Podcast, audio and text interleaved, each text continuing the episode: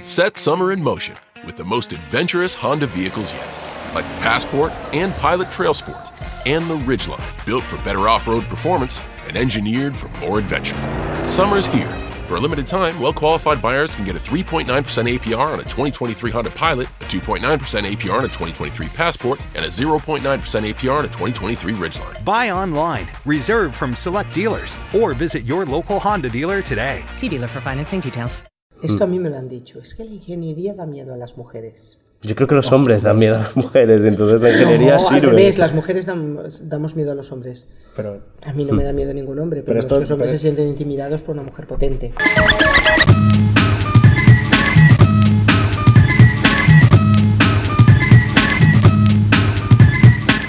Bienvenidos a Como, el podcast de Antiayuda. Como cada semana tengo a mi izquierda a Carlos Navarro. Hola, buenas tardes. Y con nosotros está Nuria Salán, eh, química, tecnóloga, profesora mía de la, de la Escuela de Ingeniería de Tarrasa. Cuando ahora- eras pequeñito. Cuando era pequeñito. Ahora la escuela tiene un nombre tan largo que ya no sé ni deletrearlo. Escola Superior de Ingenierías Industrial, Aeroespacial y Audiovisual de Tarrasa, SIAT. Muy bien. Pero esto es lo que pasa cuando dejas que los ingenieros hagan marketing. Lo conozco, lo conozco. Ya está. Sí. Fin. No venden nada, ¿no? no, no, la verdad que no. No, zapatero a tus zapatos, eh, ingenieros al ingenio. Sí, sí, sí. Esto es verdad que a veces no- nos piden estar a todos, ¿no? Se, no- se ha vendido una idea de, de los ingenieros a veces como es capaz para todo, ¿no? sí. Polivalentes. Pero el- los nombres son muy potentes. O sea, Cómo definas algo, eh, de eso puede depender su éxito o su fracaso. Entonces, tú consigues un buen nombre para algo y además un nombre que, que- que- que cale, que quede bajo la piel y, y ya, lo demás ya viene hecho. Entonces, los nombres de las escuelas no son precisamente lo mejor. Buscamos el acrónimo directo, son impronunciables, son, vamos, absolutamente... eh, y que nadie los recuerda y hasta además la gente los, los escribe mal, con lo cual luego son irrastreables. Pero bueno, hablamos de la UPC de Tarrasa. Esto es lo más Sí, fácil de de toda la- de toda la UPC vida. de Tarrasa, sí. Claro. Nadie podía fijarse en los pijos, ¿no? Le llamaron ESADE a su universidad de renombre aquí y todo el mundo se acuerda del jodido Ese nombre. es un buen nombre. Es un buen nombre. Es un buen nombre. Es fácil de pronunciar. es- en cambio hay otros que no han tenido tanto gancho, pero ese ha sido un buen nombre. Pero bueno, Bueno. Además, que decir también, eres, eres presidenta de la Sociedad de Tecnología de Cataluña. sí. ¿Cuál es el cargo que llevas más con más orgullo? Pues te diría que el de ser presidenta de la Sociedad Catalana de Tecnología lo llevo con mucho, mucho orgullo porque es algo que no, no se me pasó por la cabeza. Cuando yo ingresé en la Sociedad Catalana de Tecnología hace muchos años y bueno, me pidieron de estar en la Junta, luego me pidieron ser secretaria, yo no se me pasó por la cabeza presentarme a, a presidenta. Pero en el momento que tenía que haber la renovación del cargo del que era presidente entonces, que yo era secretaria, eh, me acuerdo de esa junta como si fuera hoy. Eh, pues, estar en una junta, pues lo más normal es que fuéramos yo sola y el resto, mis compañeros, encantadores todos. Alguna vez había pues, otra, otra mujer, Alicia Casals, que es catedrática de robótica, y, y ya está, pero lo normal era que fuéramos o ella y yo, o yo sola, y el resto hombres, vuelvo a decir, encantadores. Entonces, el presidente de entonces dice, bueno, pues tendríamos que empezar a pensar en la renovación de los cargos y habría que empezar a pensar en quién se podría presentar a este cargo. Yo estaba tomando nota como buena secretaria que era.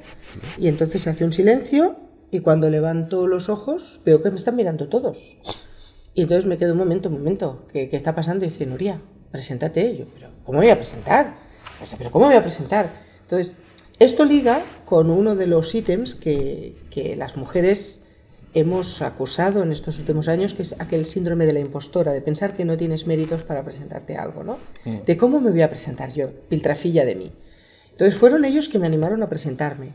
Y no solo eso, sino que me hicieron campaña y me votaron. O sea, yo salí por el 100% de los votos. Guau, eh. No hubo ni una abstención, ni un voto en contra, ni un voto en blanco. O sea, todo el mundo que vino a votar vino para votarme. Y cuando hubo la, la renovación, la reelección, fue lo mismo. Entonces, ¿cómo no voy a tener orgullo de, de? ¿Cómo voy a sentir orgullo de, de- Claro, del- claro. de la confianza que me ha dado este colectivo, que me han acompañado, me han ayudado, están a todo? Eh, decidí trabajar en grupos, que cada grupo trabajara autónomamente, solo les pido que me expliquen una vez al mes más o menos lo que hacen para, para saberlo y para poderlo compartir cuando hacemos las juntas. Oye, mm, con todo el respeto, con toda la consideración, me, es que no me puedo sentir mejor tratada. Con lo cual es un, es un cargo que llevo con muchísima satisfacción. Eso sí, soy subdirectora de esa escuela de nombre impronunciable, de la CEIAT, de la UPC de Tarrasa, y te tengo que decir que el equipo directivo, Xavi Roca, el director, ha contado conmigo desde el primer momento, me ha dado plena confianza, eh, me da libertad para hacer y deshacer. Con el equipo directivo tenemos una buena relación, pero vamos, espectacular, si no llevamos seis años ya y pues, no nos hemos discutido nunca, que es mucho decir esto. Es un muy buen matrimonio, ¿no? Exactamente, Sí, sí, pero matrimonio múltiple, claro. Pero mucho que más es- moderno. Sí, pues, te digo, que cama redonda. Pero que esto, además yo que soy peleona, tiene mucho mérito, que no nos hayamos discutido en tanto tiempo. Y, y una, em, tenemos un grupo de WhatsApp que cada día alguien dice bonjour, cada día. Ah, Cada día. no se ha perdido la No se ha tradición. perdido en casi seis años. Esto me si, suena a mí, ¿eh? si acaba el día y nadie ha dicho nada, sale alguien y dice, bueno, ¿qué pasa hoy? Bonjour, ¿no? Aunque sean las 10 de la noche. Esta sensación de, de trabajar en equipo y de sentirte parte de un equipo, la tengo en los dos cargos. O sea, los vivo los dos con mucha pasión. Claro, pero no eres presidenta y el, y el nombre mola más. Mola mucho. decir. Y el escudo es muy bonito, es colorado. El escudo es colorado. Está, está muy bien porque en seis años eh, no te has peleado con nadie y nosotros llevamos un año y medio haciendo esto y cada semana acabamos a hostia prácticamente. Perdón, no me he peleado con ellos, o sea, no, Claro, no pero con me otra con- gente, ya, no te preocupes, Claro, que con yo pelear me gente peleo, sí. tú dame... ¿Tú quieres que nos peleemos? Aguántame, cubata, que nos peleemos. o sea, Estás enfocada, ¿no? Eres una persona muy enfocada. A mí lo que me sorprende, obviamente, estás en este programa porque eres una persona salada primero, pero porque eres ingeniera y mujer y es el gran tema, ¿no?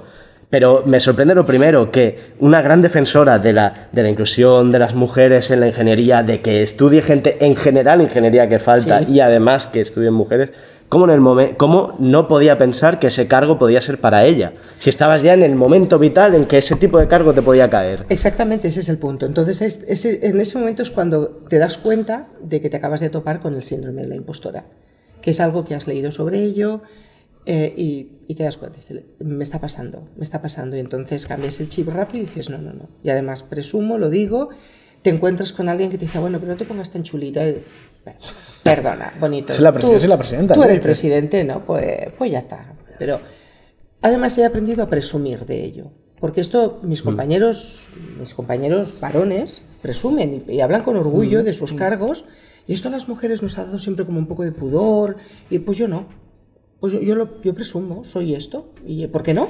¿Por qué no? Claro, claro. Y ya está, o sea, además es que no, no, no digo nada que no sea, ¿no? Pero esto tengo que decir que lo he aprendido de ellos. ¿Lo consideras masculinizante o lo consideras algo positivo en general? A ver, diría que no era natural para mí, lo he adaptado de ellos, me ha parecido una buena adaptación, no creo que eso me masculinice, sí que creo que puede hacer a alguien sentirse incómodo, pero porque no está acostumbrado a encontrarse con alguien tan directo, pero entonces el problema lo tiene esa persona, no yo. Eh, pero no creo que sea masculinizante, porque al fin y al cabo no estoy diciendo nada que no sea, ¿no? Es, mm, ¿Por qué no? ¿Por qué no voy a decirlo? O sea, el director de la escuela se presenta, hola, soy el director de la escuela, y luego Claro. dice su nombre. ¿Sí? Es que es lo normal. Entonces, en este caso, yo primero digo mi nombre y luego digo mi cargo, pero, pero lo digo. Ya está, que no pasa nada. Entonces, tenemos que aprender también a normalizar estas situaciones. De todas maneras, cuando me presento, cuando doy una charla en un colegio o en un instituto, que es la actividad que hago mayoritariamente, la promoción, esta captación de talento joven y mayoritariamente femenino, yo me presento como persona, entonces enseño fotos de mi vida personal, de mi familia, de mis hijas, de mi nieta, de mis padres, de mis hermanas, de mis hobbies, porque no me gustaría que pensaran que soy una persona ni triste, ni amargada, ni nada. Te lo digo porque el modelo de mujer en el ámbito STEM por excelencia es Marie Curie. Sí, Y es un modelo muy 100%. triste. claro. Es un modelo triste. O sea, Marie Curie no sale sonriente en ninguna foto. No conozco ningún polaco que salga sonriente en ninguna foto. Buena apreciación. No quería desmontarte el argumento, pero... Pero por favor. A todo esto, los que nos escuchan han oído mi nombre. Sí, Nuria Salán, ¿ha ¿Lo quedado hemos claro? dicho? Vale, soy Sí. Nuria Salán, soy presidenta de la Societat Catalana de Tecnología y profesora y subdirectora de la Escuela Superior de Ingenierías Industrial, Aeroespacial y Audiovisual de Tarrasa. Ahora sí que me presento. Y dilo, y tienes un premio Gaudí. Oh, Es verdad. Oh, es verdad. Es verdad, es verdad. Tengo un Gaudí, tengo un Gaudí. Ostras, yo recibo un mensaje que me dicen, profesora Salán, que desde la Cátedra Gaudí, que damos los premios a la visibilidad en audiovisuales y tal, queríamos proponerla para un premio en la divulgación tecnológica y tal. Premio Gaudí. Entonces empiezo a leer, digo, un momento, y les contesto diciendo, perdón, creo que se han equivocado porque yo soy profesora. Claro, no, no, yo no estoy en, en el alambre, ¿no? Y me, Dice, no, no, pero usted hace mucha divulgación, hace un programa de televisión. Digo, sí. Digo, pero pensaba que no lo veía nadie. Dice, pues sí, pues parece ser Pues que, sí, que que- sí. Y, y nada, me proponen el Gaudí, entonces bajo al director y le digo, Xavi, tío, que, que, me, que me proponen para un Gaudí. Entonces la sorpresa, pero ¿eso no lo da la gente del cine? Digo, pues ya ves, pues tengo uno. Entonces he tenido que explicarlo más, pero ¿cómo que tienes un Gaudí? Pues me lo han dado, ¿no? Y yo fui a recogerlo y me lo dieron. Y además ponía mi nombre, con lo cual sí que es verdad que era para mí. Exacto, no había Está, error, eso- no había error. todo perfecto. Pues tengo un Gaudí a la divulgación tecnológica. Ha sido la primera vez que crearon esta modalidad. Dijeron que su intención era mantenerlo, entonces conmigo estaba Jordi Basté, el periodista de, de RACU, eh, estaba Marina Roussel, la cantante, estaba la actriz, mm, no me acuerdo cómo se llama, Silvia igual, Marsó, pues, Silvia. Marsó, una actriz.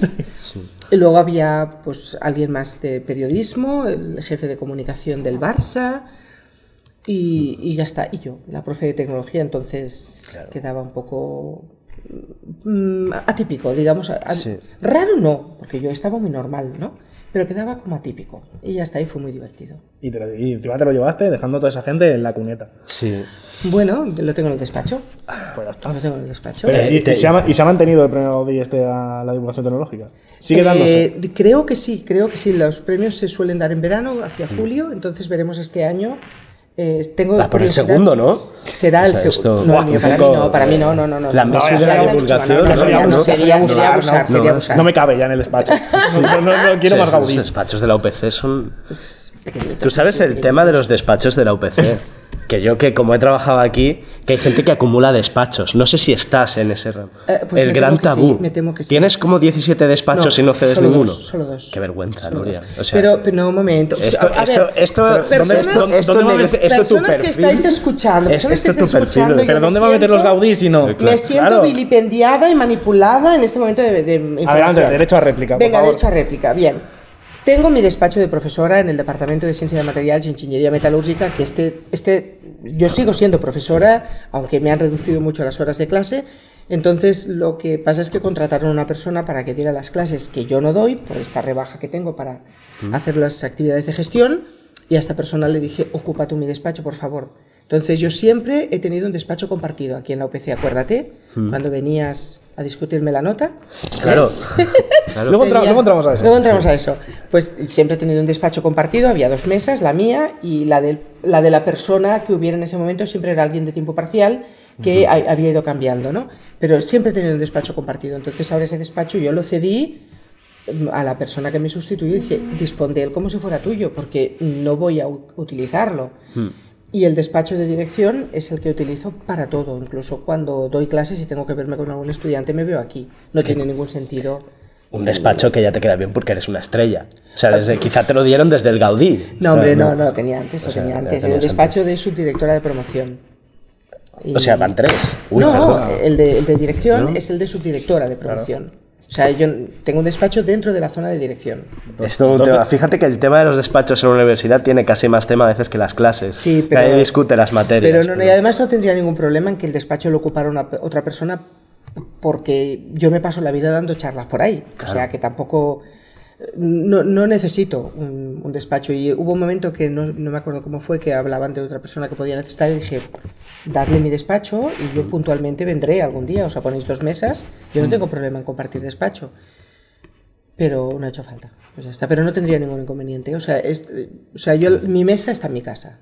Esto, esto es de la OPC. O sea, todo lo que hay aquí, los que hay en los cajones, es cosas de la OPC. Las cosas mías están en casa. Esto es, un espacio de trabajo. Y lo tengo claro, ¿eh? Qué bien dicho. ¿Cómo te ha caído la boca, eh? Me ha callado. Ah, sí, sí, sí, ah, sí, sí, sí, se no, no, nota. claro, claro. claro. se nota, se claro. que es divulgadora despachos- porque me ha callado Claro, completamente. el tema de los despachos es un tema que discutimos nosotros mucho, porque yo, yo que soy estudiante de la autónoma, también hay una folladera de despachos que no han visto un profe en 10 años, a lo mejor. No es el caso. Es más, mira, en mi caso, ahora estoy viendo tu portátil, ah, yo tengo derecho, por formar parte del equipo, a un, a un dispositivo pues para, para llevar para, para abajo, para hacer mi trabajo. Pues muchas normal, veces pues ¿no? trabajamos no necesariamente en el despacho, sino fuera y tal. Entonces me dieron un portátil. Pero hace años que, que la, que la escuela, como hago muchas actividades de promoción, me da un portátil. Claro, este portátil cada tantos años me dicen toca cambiarlo.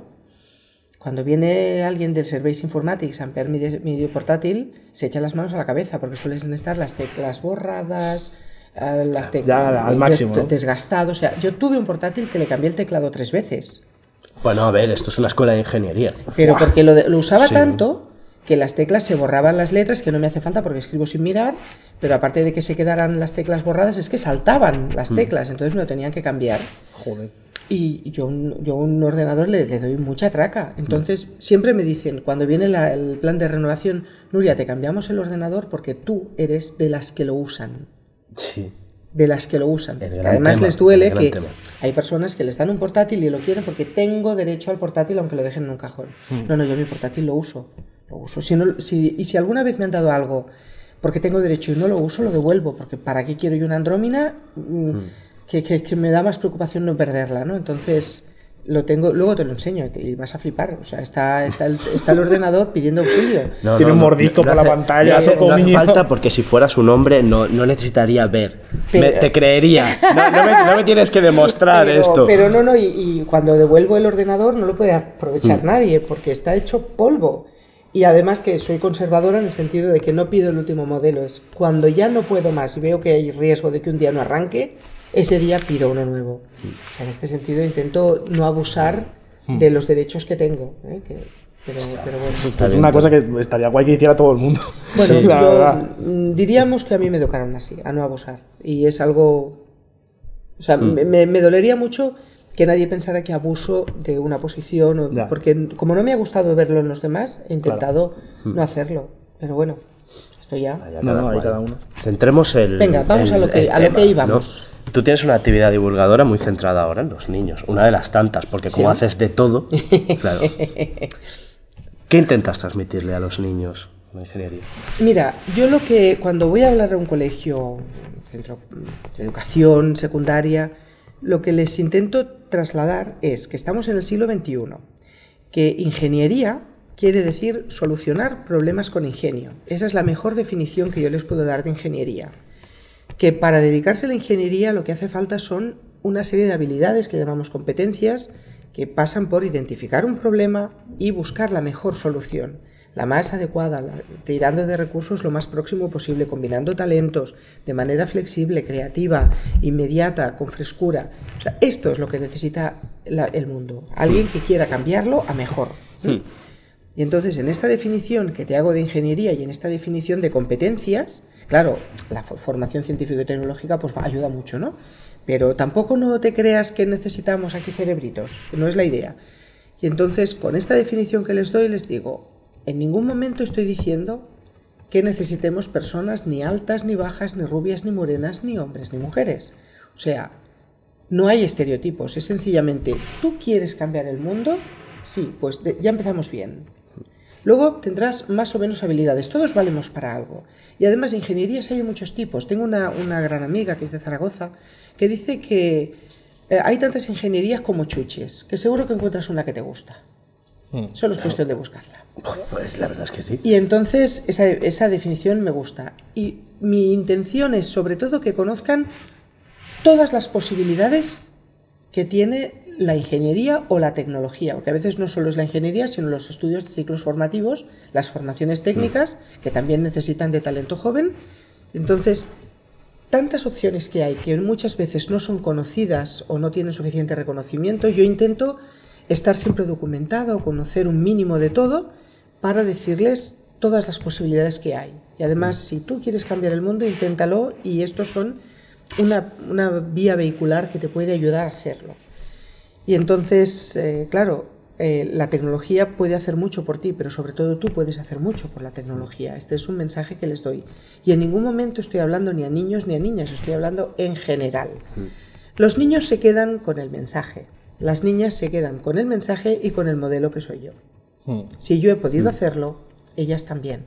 No me vendo nunca como una supermujer, porque no lo soy. No me vendo como la mejor estudiante, porque lo fui hace muchísimos años, pero dejé de serlo enseguida. Luego en la universidad empecé a jugar a cartas en los ratos libres y las cosas fueron distintas. Te pega. Pero, pero claro, no, no, porque también vender la imagen de una persona brillante, vuelvo al modelo de Marie Curie. Marie Curie era una mujer brillante, excelente, pero eso da mucho miedo a una niña, que puede pensar, si no soy tan brillante como Marie Curie, no puedo dedicarme a esto. Y esto ha apartado a muchísimas niñas de dedicarse a las STEM, porque si no se sienten Marie Curie, no optan.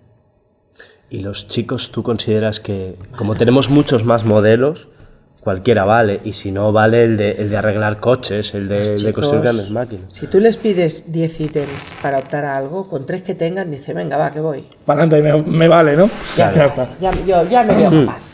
Los chicos son más atrevidos en este sentido, a veces rozando un poco en la inconsciencia, pero bueno, eso ya hablamos otro día.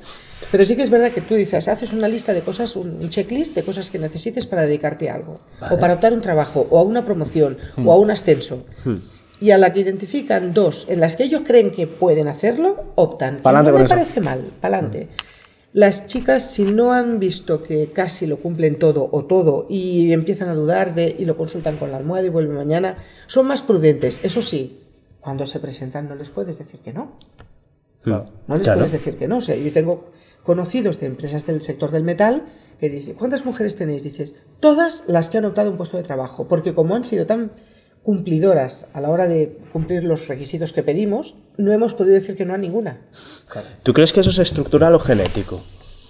Yo creo que tiene una parte genética, o sea, un- un- somos así, o sea, no podemos evitar tener un sentimiento de responsabilidad. Eh, y luego también que nos, de alguna manera, esperan esto de nosotras. O sea, si un chico es imprudente, casi se lo ríen como una gracia. Qué salado. Si una chica es imprudente, esto le va a ser una etiqueta negra, es que no van a volver a confiar en ella. No van a volver a confiar en ella. Un ejemplo tonto es, mm, pues yo qué sé, pues el tema de cuántos novios o cuántas novias ha tenido alguien. Un, ch- un chaval que tiene una churri cada semana es un campeón. Sí. Una chica que tiene un churri cada semana, bueno, bueno, bueno, bueno, la miramos Uy. mal. Entonces tenemos un doble rasero. Y este doble rasero, te he puesto el ejemplo más que- el- de los que menos me gustan, pero el que todo el mundo entiende, pero esto vale también para el trabajo. Entonces, si tú te presentas a un trabajo y te echan para atrás, dices, "Oh, es que esta ya optaba algo que se cree que estaba por encima y tal y cual. Y, y la sociedad es mucho más cruel Sí, sí. con una chica que con un chico. Le perdona menos, o le perdona menos que se equivoque, o le va a perdonar menos que, que mm, no tome una buena decisión. Y él dice, bueno, va, pero es joven, es imprudente. ¿Perdón? Serán jóvenes los dos, serán imprudentes los dos, ¿no?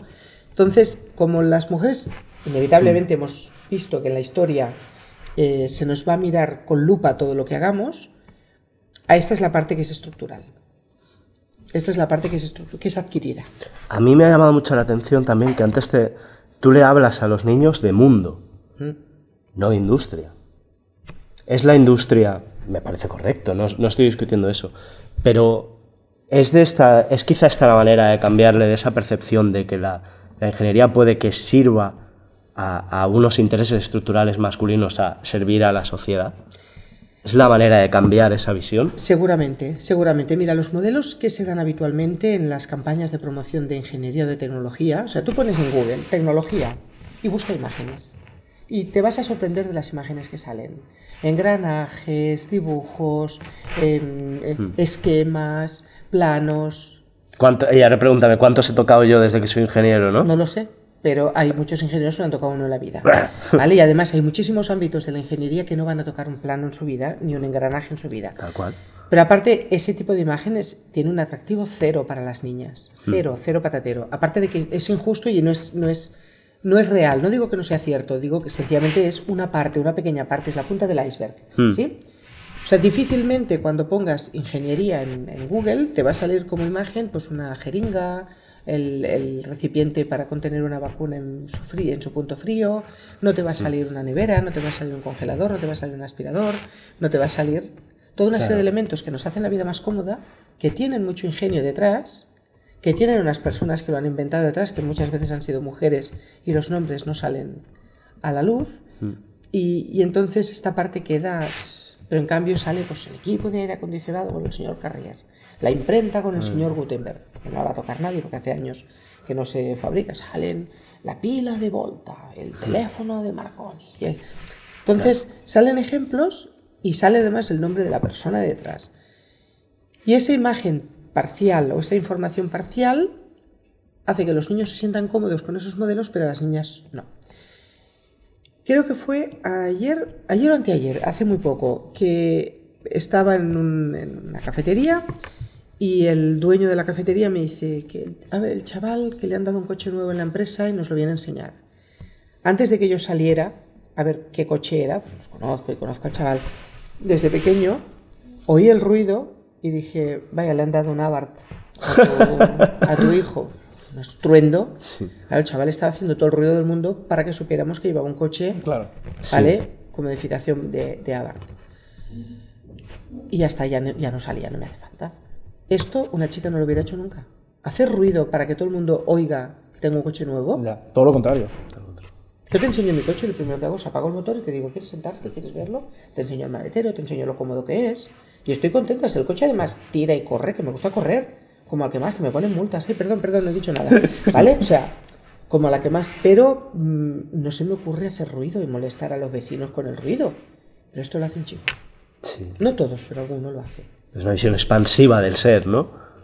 o, o exhibicionista, no sé cómo decirte. Las motos. Si yo tengo una moto, yo si cojo una moto, doy una vuelta y me voy al parque y se acabó. Pero en un semáforo, ron, ron, ron, ron, quemando. las- esto. ¿Cuántas chicas en moto has visto hacer esto? Cero, va, cero, cero, no, no, no, nunca.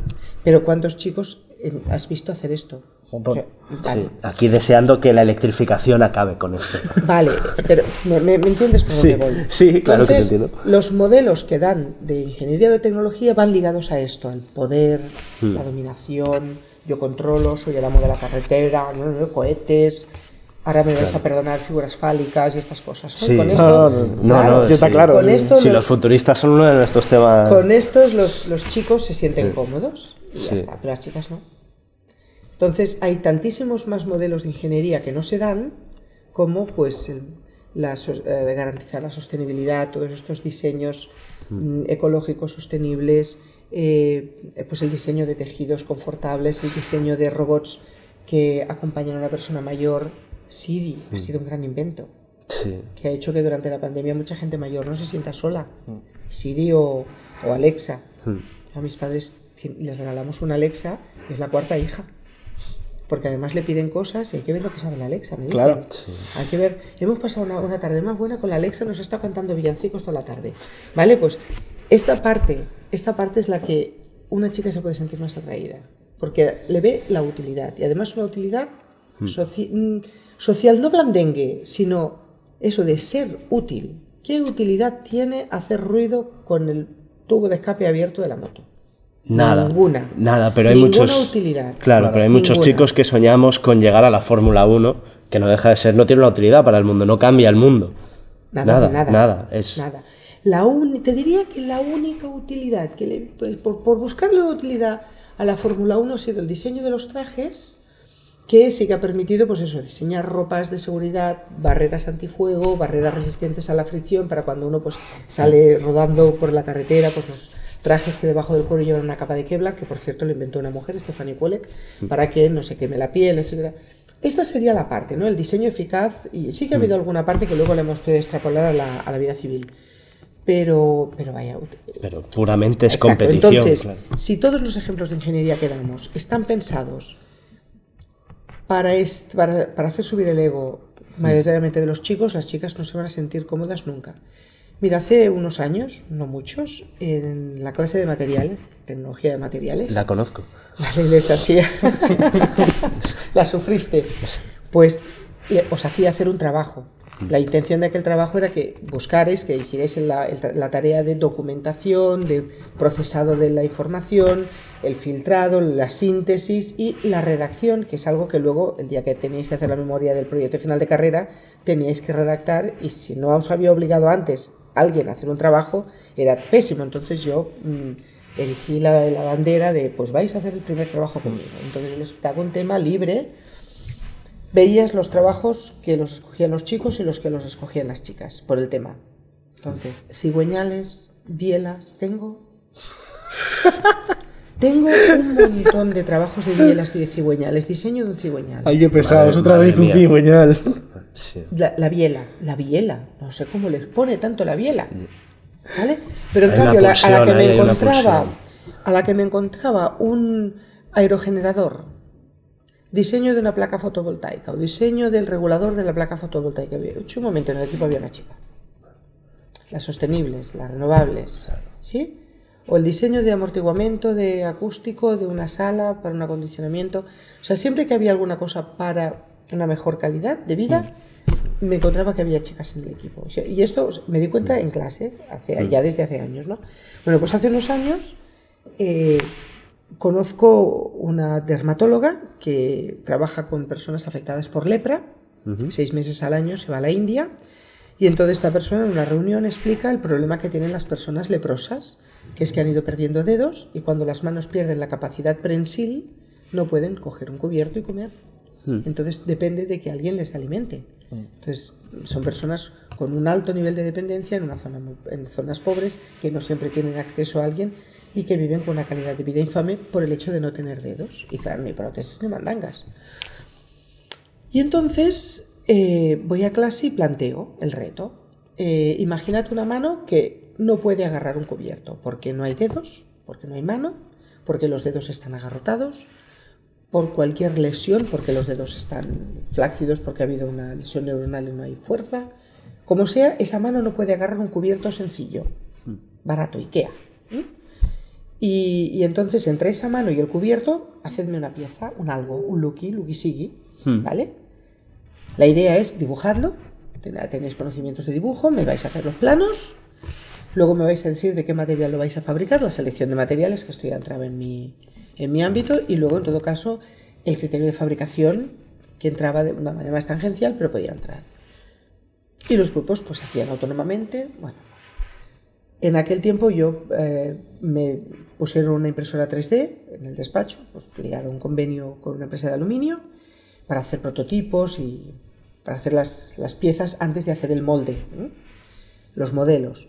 Y entonces dije, os cedo la impresora 3D para hacer los prototipos de lo que vosotros dibujéis.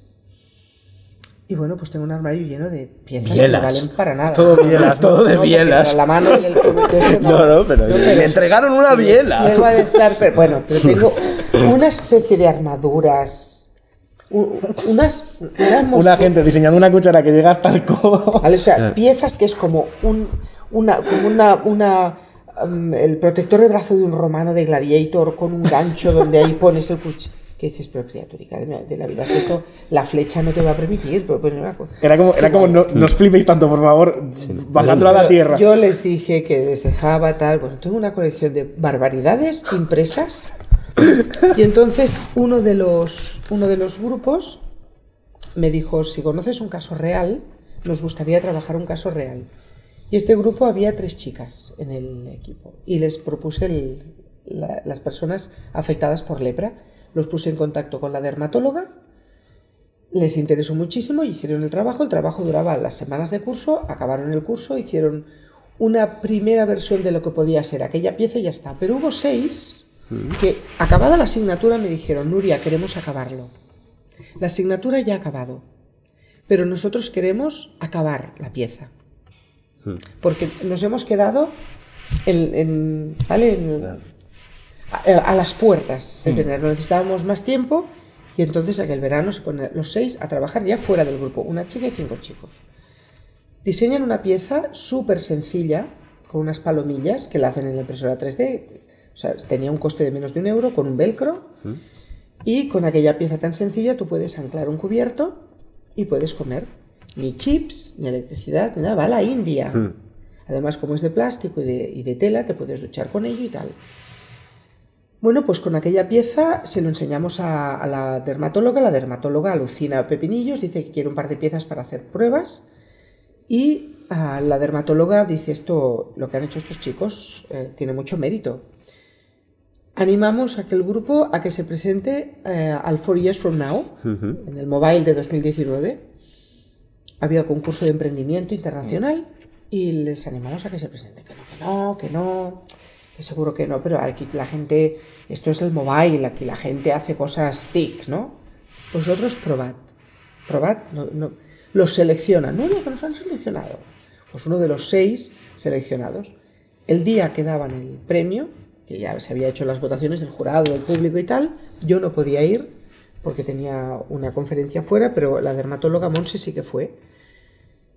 Y cuando yo salgo de mi conferencia, abro el- vuelvo a conectar el teléfono, tenía 300 mensajes de profesores, del director, de Monse, de cada uno de los chicos, los seis por separado me habían mandado mensaje. Hemos ganado. En mensajes de audio llorando, diciendo, qué hemos ganado el premio internacional del mobile. Pues Y es entonces me mandan una foto que salen los seis y la dermatóloga en el medio con el trofeo en las manos. Digo, ¿qué hace Monse ahí? Monse, que me he venido arriba. Que me ha hecho tanta ilusión cuando has dicho el nombre de los chicos que he saltado de la silla y me he ido para el escenario con ellos. Pues ya que estaba allí, yo qué claro, sé. no, no, y además es una foto que, que se ve la emoción del momento. Monse encanta, bueno, Monse es una gran dermatóloga. Y, y ya está, pues nada, nos fuimos a comer a celebrarlo, pero llorando de emoción. Si ahí me acuerdo de parar un taxi llorando, diciendo, lléveme a Plaza España, que mis niños han ganado Llévame- un premio. llévame con mis chavales. Llévame Claro. con mis niños que han ganado un premio, ¿no? Claro. Ese ejemplo yo lo cuento en todos los colegios, porque eso es un buen ejemplo de ingeniería. Es Estos chicos gastaron el dinero que ganaron en comprar billetes para ir a la India. Claro, dijeron, vamos a la India, pero vamos a ir con piezas. Si nos gastamos el dinero en imprimir piezas, no nos salen los billetes. Digo, vosotros comprar billetes que las piezas me encargo yo. Entonces yo llamo al director de HP Y y le digo, a ver, ¿cómo te lo...? No, ya os haremos un buen precio. ¿Y tan buen precio que me vas a hacer? Hombre, ¿Y tan buen precio tan que me vas a hacer? jodido Mayo, no buen precio. ¿Vale? Entonces, claro, consigo, gracias, eh, gracias a la colaboración de HP, los chicos se van para la India con una bolsa, con unos ciento y pico mm, piezas de estas, y se van a vivir con tres leproserías, tres comunidades de leprosos, a enseñarles cómo utilizar aquella pieza, aprenden cómo mejorarla y vuelven, vuelven cambiados, porque han descubierto el verdadero sentido de la ingeniería. Eso es. Yo me encuentro mucho, es que últimamente hemos perdido el norte con la ingeniería. Sí. Yo, yo ahora, ahora tengo el primer Padawan, porque ahora tengo un, tengo un Padawan en el curro que, que va, no, que va a empezar una tesis doctoral, no te rías. Es que un, día, hablare- un día hablaremos, de, un día hablaremos de, de su becario. Que tiene tela. Que tiene Qué, tela. qué friki. Bueno, a ver, eh, chico de 10. Pero sí que es verdad que al principio, cuando hemos empezado a trabajar con temas de. con, con temas de, de, de corrección de errores, cosas así, he tenido que quitar algunas cosas de la cabeza, como no hace falta deep learning para todo. A veces se nos meten palabras en la cabeza y no. ¿Qué, es, qué problema quieres solucionar? Ya está. Esto me lo enseñaron a mí también, no estoy diciendo que sea. Empecemos por lo más superficial. Vamos Sí. a nivel cebolla. A nivel cebolla, totalmente. sí. Sí. Porque hemos perdido, y, y entiendo el miedo que tendrían esos chicos. Claro. De que llevamos al mobile, aquí la gente. hace- No, no. Ya está. El no ya lo tenemos. Claro, cuando lo divertido fue que al, al seleccionarlos, eh, la organización del mobile les pagaba un hotel. O sea, les, Claro. pagaba un hotel enfrente de, Sí. de la fira. En Pero claro, este, que ellos sí. vivían en Barcelona o vivían en San Cugat y se fueron al hotel. Y decían, estamos viviendo en el hotel. Claro. Claro que sí, hombre. Sí. Y, y luego la satisfacción de aquellos chavales, eh, que además me daban las gracias a mí. Yo decía, pero ¿por qué me dais las gracias si lo habéis hecho vosotros? Pero O nos sea, inspiraste. No, Claro. sí, a ver, vamos a poner las cosas en su... Yo les puse el mismo reto a 200 personas, Pero solo ellos. ¿Vale? Las otras 200 personas podían haber hecho esto o podían hacer lo que hicieron, ¿sí? Sí.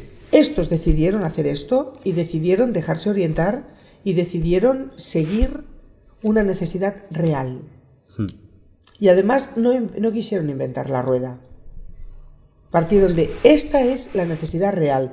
No voy a venir aquí diciendo, vale, pues sea un conjunto de leprosos, apliquemos el deep learning y que sale. No, o sea, ¿vale? O sea, Sí, sí, sí. me- me- o sea, la necesidad es esta y la realidad es esta y vamos a hacerlo con los pies en el suelo. Ese fue el gran mérito. Y luego, pues la, la humildad y la, la honestidad con lo que lo vivieron. Cuando llegaron a la India se dieron cuenta que con una pequeña modificación aquella pieza permitía anclar un boli. Ah, Y entonces, claro, aquellas personas, además de comer, podían volver a escribir a sus familias. Fua, increíble, ¿eh? Hmm. Con una pieza de menos de un euro. Ya, ya, uf, flipa. Sea, se de trata. Sin wifi, Sin, sin enchufes, sin que te llegue hasta sin, el hombro. sin updatings, Sin updatings, eso. ¿vale? Esto también es ingeniería, también es ingeniería. Y tan necesario es el diseño de un router de alta velocidad y tal como esto. Todo, todo entra. Entonces, yo te voy a explicar todas las opciones que yo conozco y tú escoge con la que te sientas más cómoda. Ya está. Entonces te das cuenta que unas personas se sienten más cómodas con unos perfiles y otras con otros. Y ahí pues vuelvo al ingenierías, hay tantas como chuches. Algunas seguro que te gustan. Está claro que no todo el mundo quiere ser Elon Musk. Por favor. espero, no. espero y deseo que Espero no. y Sí, sí, deseo sí, que sí. no. Pero al final no. es un poco eso, ¿no? Hablemos, vayamos más allá del Espero y personaje, deseo que no. de crear superhéroes. Me da la impresión de que siempre estamos hablando, siempre intentamos montar una especie de superhéroe para vender a algo, ¿no? Una profesión, incluso un Marie Curie, pero no, se trata de explicar lo que se hace, ¿no? La ingeniería es esto. Ya está, y lo puedes hacer tú. Al final costaba un euro. Claro. Eran, al final eran palomitas. Lo puedes hacer tú. Sí, sí. Era eso, ¿no? Y, ese, es- y esa es tu gran lucha, es lo que entiendo, ¿no? Sí. Esto es lo que vienes Entonces, lo que, lo que me he dedicado a hacer en los últimos años, estuvimos casi 20 años, ha sido a, a ir buscando nombres de mujeres, buscar sus vidas, porque además que des el nombre y la fecha de nacimiento, un dato, no tienes que, que dar una historia. Y que esa historia sea una historia eh, con la que puedas empatizar. Y, o sea, no es, no es que yo sea una cuentista, hay un puntito, ¿no? Pero buscar la vida, soy yo de, de las mujeres a las que intento dar voz en el programa de la Engine Invisible, que es un programa que lo, lo, lo hago en FibraCat TV, que es un canal digital. Eh, yo intento siempre buscar datos familiares, personales, a qué colegio fueron, eh, si tienen hermanos o no, porque si no, de las mujeres solo destacan la parte académica, la parte... Perdona, yo quiero saber si estas chicas eh, tenían hermanos o hermanas, qué posición tenían, eh, cuál era la relación con su entorno, porque al fin y al cabo las personas que son son porque su entorno ha sido este, ¿no? ¿Quién fue su inspiración? Esta es la parte que más me cuesta encontrar, porque no se han documentado las vidas de, de estas mujeres. Es más, nos hemos encontrado hace unas un par de semanas con la triste noticia de que había unos haters que se dedicaban a borrar contenidos de Wikipedia de mujeres inventoras. O sea, nosotros organizamos Wikimaratones para, para rellenar de contenidos la Wikipedia con datos de mujeres inventoras y vienen estos haters diciendo que las referencias no, no se adaptan, son, son censores de Wikipedia, abusan de su, de su rol de censores y borran el contenido.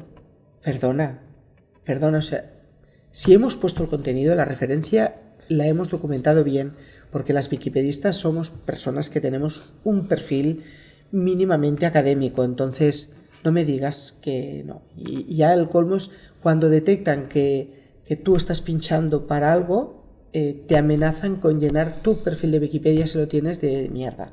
Sí. El, hostia, no conocía la mafia de la Wikipedia. Oh, es que, es que hay una En movida. la, ¿eh? mafia, en la Wikipedia en español hay cada troglodita. Claro.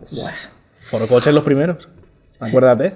Los, los La de temporada, de, Wikipedia- la temporada de forocoches de trolear entradas de la Wikipedia. los Pero eran de- políticos. Los de, los, de, los de Wikipedia en español son muy trogloditas, pero mucho, mucho, mucho, mucho. Entonces hemos tenido situaciones muy tristes de estar introduciendo mujeres que te lo borren. Que te lo borren. Entonces, afortunadamente la Wikipedia en catalán eh, tiene unos censores muy elegantes que no, bor- no solo no borran el contenido, sino que te ayudan a completarlo. ¿no? Entonces, la Wikipedia en catalán en estos momentos es muy buena. Una vez tenemos un- una página consolidada en catalán, ya pasamos a la traducción literal y esa la tienen que respetar. Claro. Es la Claro. ley de la Wikipedia. Ah, La traducción, de la, la traducción literal la tienen que respetar. Que esto, es- esto es un tema que en, en- en el ámbito historiográfico, ese que yo manejo, eh, se está dando mucho porque desde un tiempo a esta parte se ha, se ha empezado a hablar como de, como de usar Internet para eh, rellenar huecos de información. Eh, en plan, yo qué sé, pues coges una foto y pones esta foto que no tiene contexto, no sabemos de quién es ni dónde, es dónde ha salido. Escribes cualquier cosa. Claro, es en plan, es una foto que yo no tengo ninguna información, la cuelgo en Internet y si alguien sabe algo, que lo ponga. Mira, eh, en el caso de las mujeres inventoras, hay una foto de una mujer afroamericana que la puedes encontrar con siete nombres distintos. ¿Y quién es? Eh, Uno de los siete es. Uno de los- est- estoy intentando recordar el nombre eh, para no decirlo mal. Pero yo me encontré con que HP, la- aquí en San Cugat, querían poner nombres de mujeres a las salas de reuniones. Entonces, claro, buscaban una fotografía y un poquito de, de- de bio- de cuatro líneas biográficas El dato. y se encuentran con que es la misma cara. Y siete Y historias siete nombres diferentes. distintos y siete historias distintas. Nuria, hemos encontrado esta cara con estos nombres. ¿Quién es de verdad? Socorro. no sabemos quién es esta persona. Bueno, esta es esta. ¿Estás segura? Sí. Pero es que llega el caso de que hay una inventora eh, que la foto que pusieron de esa era un hombre. Era un hombre. Madre Dios. Madre me acuerdo el nombre. Entonces, y, y les da igual. O sea, tú tranquilo que de Einstein no se van a equivocar. Ya. ¿Vale? Pero de las mujeres que les da igual, se Claro. ponen una que otra. Es el, el problema del. Entonces, El tema este. ahí, bueno, Alice Parker fue una mujer que inventó el sistema centralizado de calefacción. Entonces pusieron, alguien puso en Wikipedia que era una mujer afroamericana, que no es cierto, se corrigió, pero una vez se había puesto en Wikipedia, muchas páginas y artículos Sí, se basaron ahí. Y claro, entonces la Wikipedia tú lo corriges y vuelve a aquellos artículos y te dice, no, no estás equivocado porque estos artículos, y les dices, no, no, es que se basó en el error que publicasteis hace la primera vez, pero ya está. Y no hemos conseguido quitar que no era afroamericana. Fantástico. Vamos, fantástico. Fantástico. Vamos a acabar con un tema. ¿Qué deseo tienes para este, pro- para este próximo lustro? Para este próximo lustro yo quiero que me despidan. Sí. Sí. Ah, ah, muy bien. Pues salga a la calle y pegue un tiro. No, no, no, no, no, no, no. Eh, ponte no, no, no, no, no, no, no, no, no, no, de esa manera, no. no además, ya puestos con la mano abierta, que es que con la mano abierta es una multa que me lo ha dicho un abogado. ¿Ves si está, si está, estudiado esto? Si esto ya... Está todo estudiado. No, que me despidan quiere decir que no haga falta que yo haga estas cosas. A eso me refiero. O sea, mi deseo sería que de repente pues ya hubiera tanta naturalidad en que los niños y las niñas escogieran libremente lo que quieran ser.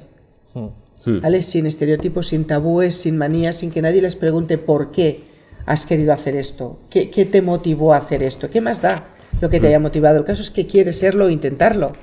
Y ya cuando sea mayor ya le preguntarás. Pero si cuando eres pequeño o pequeña te preguntan ¿por qué has hecho esto? ¿Por qué quieres hacer esto? Lo que puede percibir un niño es que se está equivocando y echar, puede echar un paso atrás. Claro, tú una, una niña pequeña te dice, yo quiero ser esto, yo quiero ser astronauta, yo quiero ser fresadora, yo quiero ser soldadora. Y tú le dices, ¿de dónde lo has sacado? Claro, pues, ¿y eso por qué? Claro, pero tú, ¿tú dónde te sal- Lo que va a entender la niña es me estoy equivocando. Y entonces te va a decir otra cosa.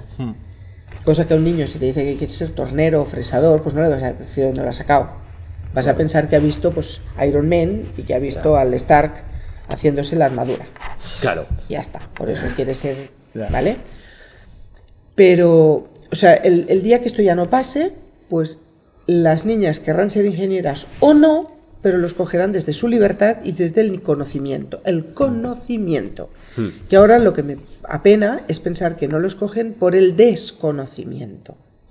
De qué es lo que, lo que ellas podrían llegar a hacer o qué tan cómodas se podrían llegar a sentir. Yo he trabajado toda mi vida en tecnología, en ingeniería metalúrgica y creo que, me puedo definir como una persona feliz. Y esto es lo que les digo a los chicos. Rica no me he hecho, pero feliz he sido. Y satisfecha estoy mucho. Y, o lo, que, o lo que os puedo desear es que lleguéis a mi edad y tengáis el nivel de satisfacción que yo tengo. O más. Claro. Sí, sí. Ya está, entonces... Es un camino. A ver, la ingeniería siempre ha sido. Yo siempre he defendido como la, una de las pocas escaleras sociales que queda en un mundo cada vez más desigual. Sí, y cada vez menos empieza a ser, o sea, ha- hace unos años el ingeniero era un personaje de poder y que ganaba muy bien la vida. Hoy creo que es un perfil profesional más, Sí. ¿vale? Pero en la calle hace mucho frío y en algunos sitios hace menos que otro. No te digo que no, no te digo que no, pero aquella imagen del que si eres ingeniero no te faltará nada en la vida, ahora es un trabajo. Sí. Ah, sí, sí, Claro, sí. A eso me totalmente. refiero, Es a eso me refiero, sí. ¿eh? Que hace, hace, o sea, yo me acuerdo del profesor Ferrari, Sí. que su abuelo era ingeniero. Madre Pero mía. claro, que su abuelo era ingeniero quiere decir que su abuelo hablaba con el, con Alfonso XIII, que vi una foto del, del abuelo de Ferrari hablando con el rey Alfonso XIII. Claro. Claro, porque había tres ingenieros en España, entonces. Claro, o 23. a, poco que, a poco que tal. Claro, entonces ya cuando Ferrari era ingeniero, no había, había un- unos cuantos más de 23, pero ya aún era una profesión muy prestigiosa. Ahora, pues. eh, Pero soy yo, mucho- imagínate. No, Ya, ya, ya. Pero nosotros cada año eh, en esta escuela se gradúan 800 titulados y tituladas. O sea, es una profesión más y ya la estamos quitando el estigma aquel del gran personaje porque es que tampoco tiene ningún sentido, ¿no?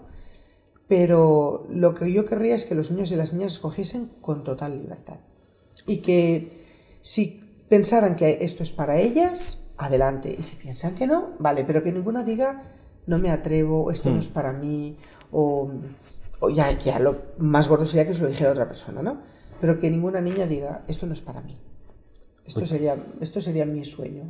Muchas gracias, Nuria. Muchas gracias por estar un Nos rato. vemos otro día, que nos Claro, han quedado muchas sí. cosas por hablar. Pues sí, Joder, sí, yo, la yo que sí. encantado, ¿eh? Yo estaba como, Estás- como a los niños chicos esos que les hablas tú en los colegios, yo estaba igual. Es lo que pasa ingenie- cuando- quiero ser ingeniero ahora. Sí. Pues cuando queráis, contad conmigo, ¿vale? Perfecto. Venga. Muchas gracias. Saludos, buenas tardes.